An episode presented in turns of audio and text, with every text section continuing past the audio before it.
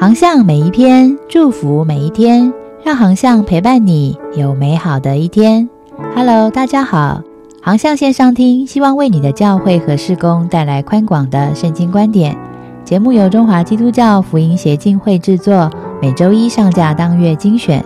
欢迎喜欢的朋友关注、分享或留言告诉我们你的代祷需要，就是给我们最好的鼓励。当然，也欢迎你的奉献支持哦。航向月刊老杨教练的教与练，今天分享的文章是教练的生命素养，发掘潜能。作者资深教练夏中坚牧师。所谓潜能，是尚未被发现的能力。每个人都有潜能，而成熟教练的生命素养之一，就是要帮助门徒发掘潜能。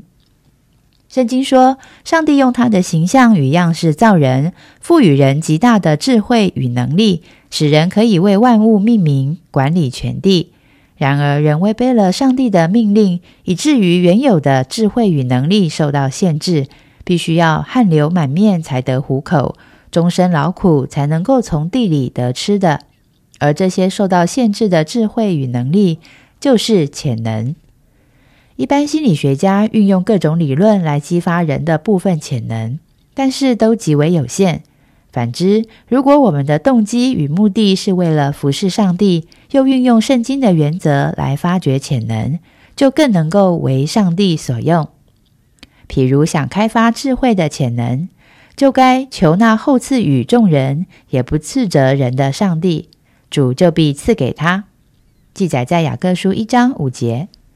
我们也可以像所罗门一样的向上帝求告，说：“求你赐我智慧，可以判断你的名，能够辨别是非。”这位前无古人后无来者的智慧君王，依据他的智慧与经验，告诉我们一个开发智慧潜能的方法，就是箴言九章十节记载的：“敬畏耶和华是智慧的开端，认识至圣者便是聪明。”同样的，生命教练也要常带领门徒一起来为求智慧祷告，帮助门徒操练敬畏上帝的生活，如此才能够发掘出门徒的智慧潜能。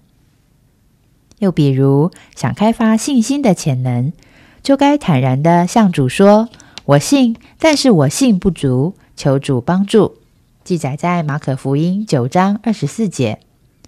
我们还要学习加勒与约书亚。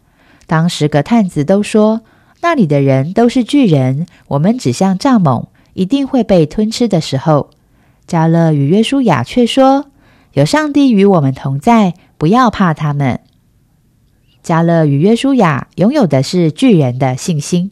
上帝赞许他们说：“他们另有一个心智，专一跟从我。”同样的，生命教练也要常常带领门徒一起来向主祷告求信心，帮助门徒操练专一跟从上帝，如此才能够发掘出门徒的信心潜能。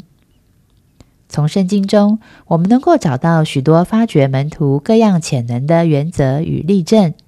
只是生命教练需要独具慧眼。生命教练所需要的不是伯乐之能。